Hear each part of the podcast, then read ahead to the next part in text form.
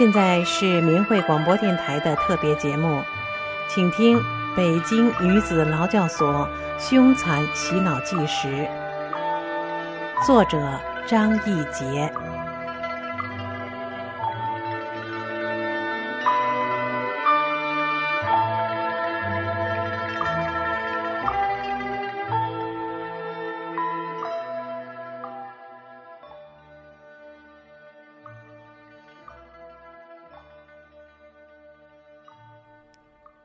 在那段漫长的日子里，我对这类人一直有着深深的憎恶。我告诉他们每一个人：“我理解不了你们。每一个曾在大法中修炼的人，哪一个人没有亲身经历？多少人重症、绝症在身，家庭不睦、贫困交加的比比皆是。”修炼后，重德向善，身心康泰，举家和睦，数不清的神奇事例。难道你的良知和人格都荡尽了不成？转化本已大错了，你还要错上加错，落井下石，胡言乱语，做恶警的帮凶，听其教唆，任意大打出手，毁一个修炼人是有罪的。谤师谤法更是罪孽无边。几个月下来，我感到，冲我来的任何折磨，我都能忍受，不记不报，不怨不恨。但一听到谤师谤法，就难以抑制那种愤怒。每场论战后，我都要平静很久。我知道，我继续这样坚持下去。给我带来的将是更加残酷的虐待。但是我不愿放过任何一个机会。师傅希望他们归正啊，这个希望不管多或少，都是我的责任。事实上，我的每一天已过得越来越艰难。我不仅仅失去了在劳教所应有的人身活动权利。也失去了自由思维、思想的权利和人格尊严。他们在强迫洗脑中，一方面强行灌输邪物、诽谤和造谣，另一方面逼我看造谣、诽谤大法的两本书，逼我看邪党党员的书，其余任何书都不准看，只看他们指定我看什么书。并逼我每天写出一篇心得体会，如不写，就剥夺每夜那仅有的两三个小时的睡眠。他们不准我看报纸、看新闻，除了写他们规定的心得体会之外，不许写日记以及任何文字。每月例行的亲属接见、与外界通信、挂亲情电话、食物采购。我都被严控禁止，他们扣我的家信，扣包裹，不准我上操，不准洗衣、洗澡，甚至洗漱，连上厕所这种生理需要都被拒绝、拖延，以转化为条件而用此来折磨我。我每顿只有一个小窝头和几块咸菜，窝头也绝不让你吃饱。邪恶认为，对重点人维持饥饿状态对转化有利。总之，我被施予方方面面的最极端的虐待，我与外界隔绝，每天封闭在狭小的空间里，失去一切环境，失去所有自由。从行动到思想，除了指定的几个犹大吸毒女包家外，我看不到任何人。我被恶警严格看管和封闭起来。当恶警得意的警告我说：“你们一批来的都转化了，就剩你了。”我心里那种难过，心的感觉是生疼生疼的。我曾被那种难过和失望长久的笼罩着、压抑着，我感到内心无比的孤独。和任我如何都排解不掉的郁闷、孤独和郁闷。人一批一批的来，便一批一批的转。不久，恶警和犹大一起向我叫：“全队就你一人未转了，我看你能耗到什么时候？”我心中痛苦愤怒，我想：这些人有什么权利控制别人的思维？有什么权利非要把我脑子所想的抠出去，换成你们的？人间哪有这种强盗逻辑？我清楚我的处境，我面对的是一个邪恶庞大的政府机构，但是，我深知转化意味着什么。对于我来说，那无异于死，而比死还要痛苦。即使不死，我也会因精神之死而疯掉，因为从得到大法的那天起。我就知道，那是我冥冥之中苦苦找寻的归途，那是我灵魂生命的归宿。从此，面对强权的迫害和人世间的一切诱惑，我从未彷徨过，患得患失过，退缩过，和对师对法有过丝毫怀疑。因此，纵然一死。转化都不属于我，所以不管前面是什么，有什么，将发生什么，我都将义无反顾。我知道，对那些迷心窍的帮教犹大，在那种阴霾密布、邪恶无处不在的环境下，对他们说什么都没用。而我在这种艰难的鬼环境下。我必须要做好长期的承受各种磨难的思想准备。劳教所早就说，到期不转就延期，延期到了再不转就走大刑，进监狱。我从来没有要回家的心，我进来就没有想过以妥协换取自由。但我清醒的意识到。我必须要保护自己。一，我必须时刻在法上大善大忍，不计不报，不怨不恨，否则我坚持不下去。我身体会被他们摧垮，或在精神上被他们逼疯，因为人是受不了这种屈辱、虐待和折磨的。二。我必须克制、消除仇恨他们的心理。既然说不动的，就保持沉默，不给邪恶者以市场。三，我还要有充足的最坏的思想准备。我想起那句话：“怕什么？头掉了，身子还在打坐的。朝闻道，夕可死。”我双眼充满泪水，心中好不悲壮。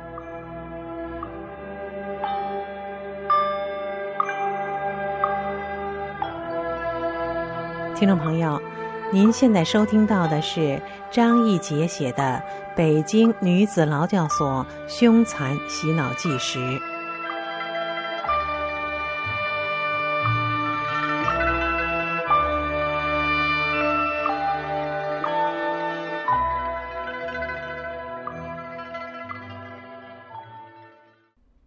当两千零一年一月三日，我被强行绑架参加国家机关工委办在劳教洗脑班时，那时我知道转化意味着什么。我怕自己学法不深，被邪恶钻了空子而顷刻瓦解。我用生命去抗拒那种邪恶的洗脑。我绝食抗议，拒绝输液，拔掉针头。我从头到尾用棉花塞耳朵，最后都塞破了皮，棉花粘到耳道里。我硬是不说、不听、不看、不睁眼，任你一轮又一轮，一波又一波，又推又搡，又踢又骂，讽刺讥笑，全然不在心里。我虽都经受过来了，但那仅仅是十五天。到劳教所后，我面对的是没有时间概念的长期，不是十五天的短暂之事。我没有任何防范。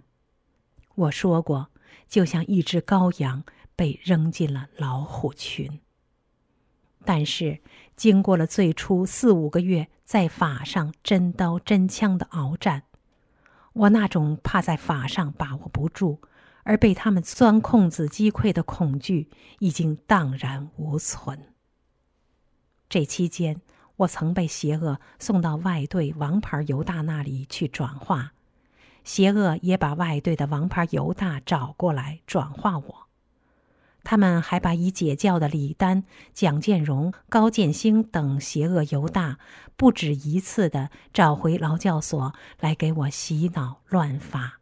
里里外外多少种邪物、变异的、伪善的、赤裸裸的、隐蔽的、穷凶极恶的，都在大法的身后沉淀面前被摧毁解体。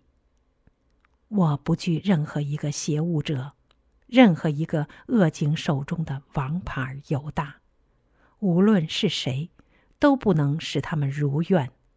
在他们多少次甜言蜜语面前，多少种邪物乱法面前，多少次恼羞成怒面前，以及常年的精神折磨和肉体摧残面前，我都平静从容的告诉他们：在法上，你们谁也动不了我。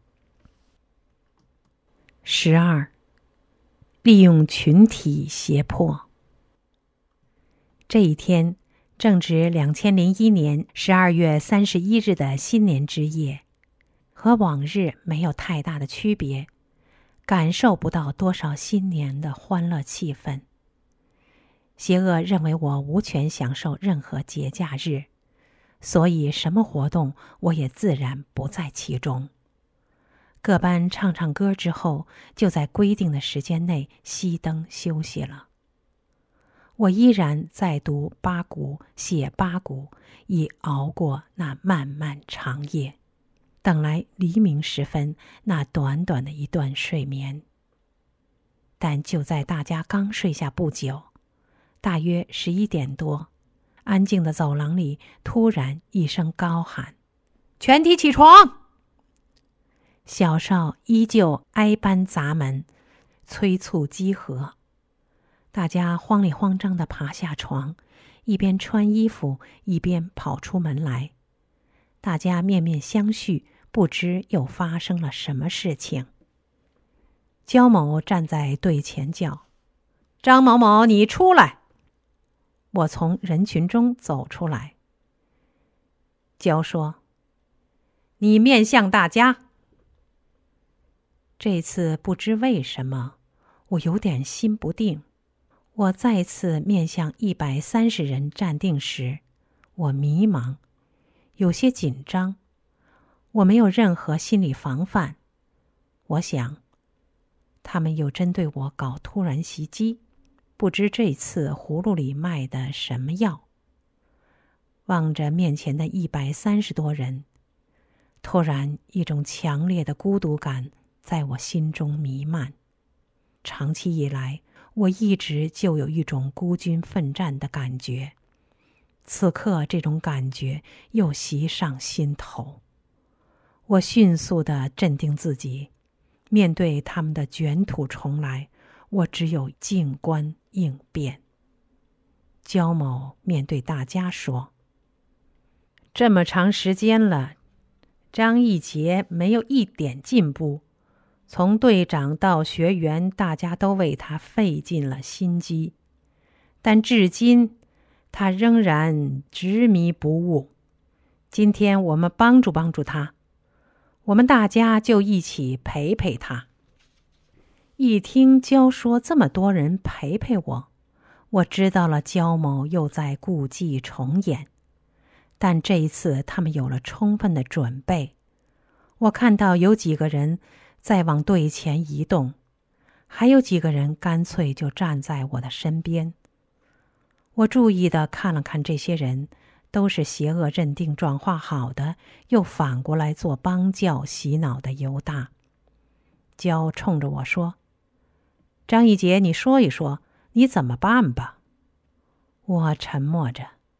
自从进了劳教所，我便经历了五花八门的邪物者疯狂的灌输洗脑，也碰到了假转化者不吃眼前亏的告诫。一些人只因为无法承受这种长期迫害，而违心的把自己改头换面；也有在法上邪物后，认为转化是对的，并且荒谬的标榜自己在真修，也口口声声叫师傅。还有一种人死心塌地的站在邪恶立场上，从根本上否定真善人，谤师谤法。助纣为虐，担当邪恶打手，做尽坏事。此时此刻，面对他们全部，我说：“作为修炼人，我们虽然同修一部法，但是个人有个人的理解，个人有个人所悟。说到底，也就是人各有志。你想不想修，信不信了，那是你的自由。”我想不想修，同样是我的自由。我尊重别人的选择，因此，任何强加于人、任何强迫于人的做法都是徒劳的。凭暴力强制，更是改变不了人心。而任何人做的任何事，都将有他的结局，有他的果报。从这一点上讲，这并不由你信或不信。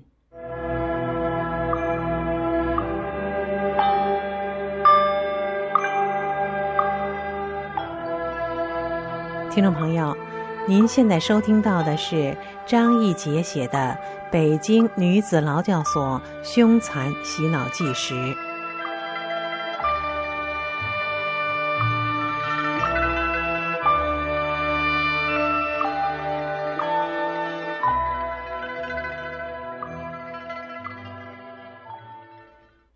这番话后，一阵鸦雀无声。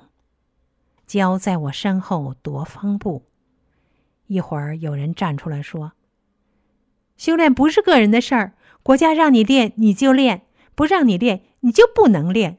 上访就是破坏国家安定等等，越说越邪恶。”接着又有人站出来附和发难，虽然都是媒体上那些颠来倒去的诬陷。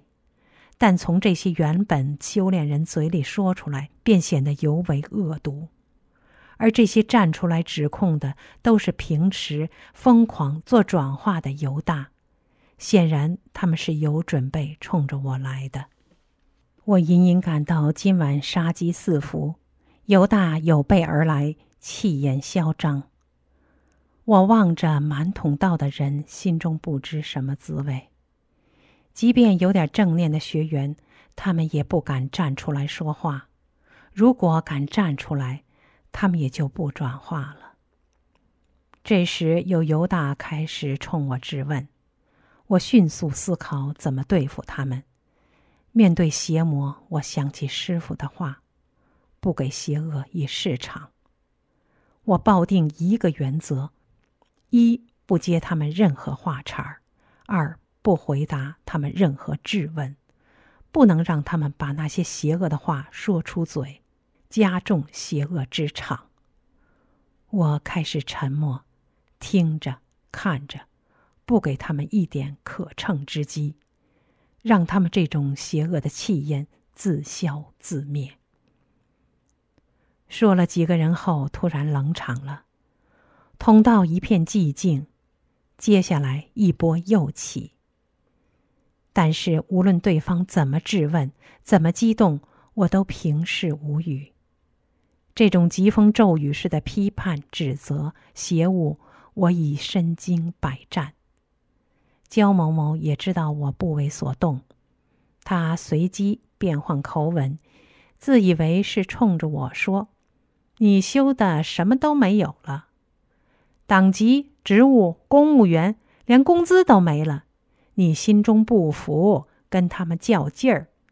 我知道你很优秀，越是这样越憋不过劲儿来。其实最早你是愿意转的，只不过是现实把你推到这一步，钻了牛角尖儿。其实转化了，你什么都不会丢。我心想。原来邪恶这么看我，修炼人的心哪是你能衡量得了的？我依旧面色平淡，凝视着他们。我身边的犹大开始说话了，他们也学教的和风细雨，站在我的立场上劝我说：“其实转化了也没有什么。有人说病又找回来了，你看大家不都挺好的吗？”再说，你也要为孩子、为你丈夫考虑考虑，你不能不管他们，你会影响他们。说到动情处，拉起我的手，摇摇我的胳膊。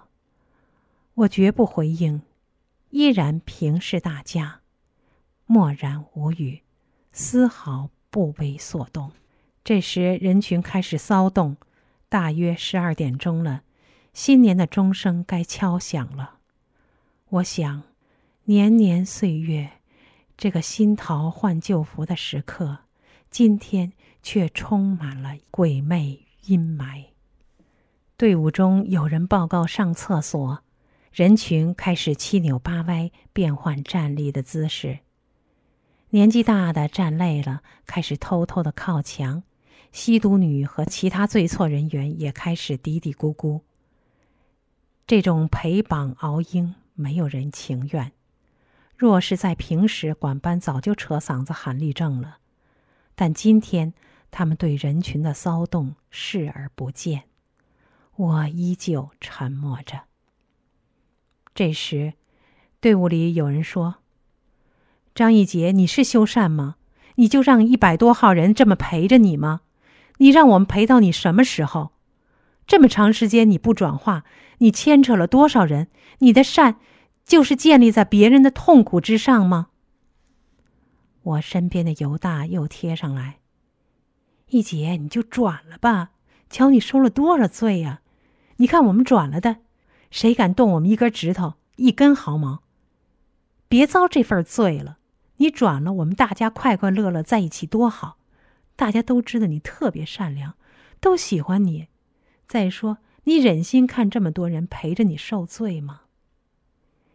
又有人上来和他一样说了一些好听的话，一起打动我的心。焦不失时机的说：“想想吧，你你写什么？认罪认错、决裂书、揭批，什么都行。你就是打不破这层壳，冲过去就好了。你看这么多人，不都挺好的吗？想一想，总得有个结果吧。”我依旧沉默不语。时间一分一秒的流过，通道里又一次平静下来，我却感到一次又一次的平静中积聚了一次比一次邪恶的物质因素。通道里静的就像空气要爆炸一样，我平和、镇静、昂首挺胸。抗拒着弥漫开来的越来越沉重的压抑的场。突然，人群中传来一声大叫：“张某某，你善在哪儿啊？你太饿了，就看着这么多人陪着你熬。”犹大又围上来说：“张一杰，写吧，为大家，更为咱们的孩子、丈夫，这是真的。”别的都是假的。突然，站在最前面的人群一阵骚动，一个老太太站不住，突然摔倒，后边的人赶紧扶住她。这人叫王某，六十多岁，十分单薄瘦弱。据说他儿子也是大法学员，刚刚被抓进团河劳教所。老太太表情凄楚，她被别人扶着站在那里。一会儿支持不住了，老太太开始哭，大家只好让她坐在地上。她就可怜巴巴的坐在地上，望着我，一边哭一边和我说：“你就转了吧。”她伤心的一边盈盈的哭泣。恶景也不给他凳子，他就一直坐在那冰冷的水泥地上。他熬不住的哭泣给邪恶一把柄，犹大便不断的拿扇来攻击我。这时我感到十分难受，头嗡嗡作响。只听身后有人又说：“你写什么都行，不管你写什么。”写一句也行，写一句，咱们就都回去睡觉。我开始心绪不宁，我感到疲惫极了，我极力支撑自己。这时，是我熬过四十二昼夜禁闭放出来的第八天，连续两次的群体胁迫，无论精神上、体力上，我都是靠意志来支撑。我感觉。越来越难受。突然，人群惊叫起来。犯假币的大胖子班长张翠芬突然昏倒，大家慌忙伸手去扶他。他又高又胖，拖不住，便倒在地上昏了过去。有人说他有高血压，大家围上去，半拉半抬的把他拖回了宿舍。人群中阵阵嘈杂。我被这场景吓得惊呆了，我感到了一种负罪感，心里深深不安。恶警犹大把这一切都看在眼里，他们趁机拉着我坐在走廊最外边的一张小桌前，他们把笔塞到我手里，说：“写吧，写完大家都回去睡觉。”恶警说：“写一句也行。”看那黑压压的人群。风一吹就倒的王某还坐在地上哭，有两个人陪着他蹲在那里。房里的人还在叫着胖班长的名字，紧张的进进出出寻医找药，人群嗡嗡的议论着。这场面我感到头都大了。耳边一个声音说：“让大家回去睡觉，写一句，写一句。”写一句，恶警犹大催促着：“快写，快写，写一句也行，快点儿，大家都等着你呢。”我望着那一通道的人群，恍然写了几个字：“和法轮功的组织决裂。”几个字，我停住笔，犹大、恶警怕我勾掉，赶紧扯下那张纸，两个人扯着我把我送回房间。我的心还在通道里。请听全体学员回班。一阵脚步声后，通道里便又恢复了夜的沉静。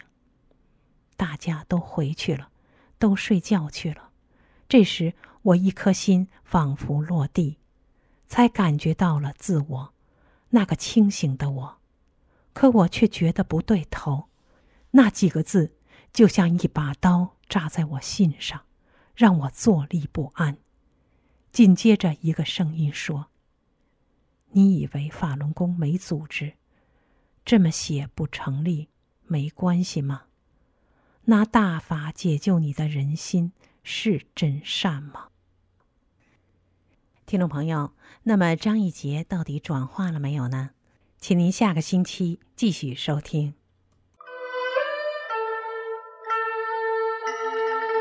听众朋友。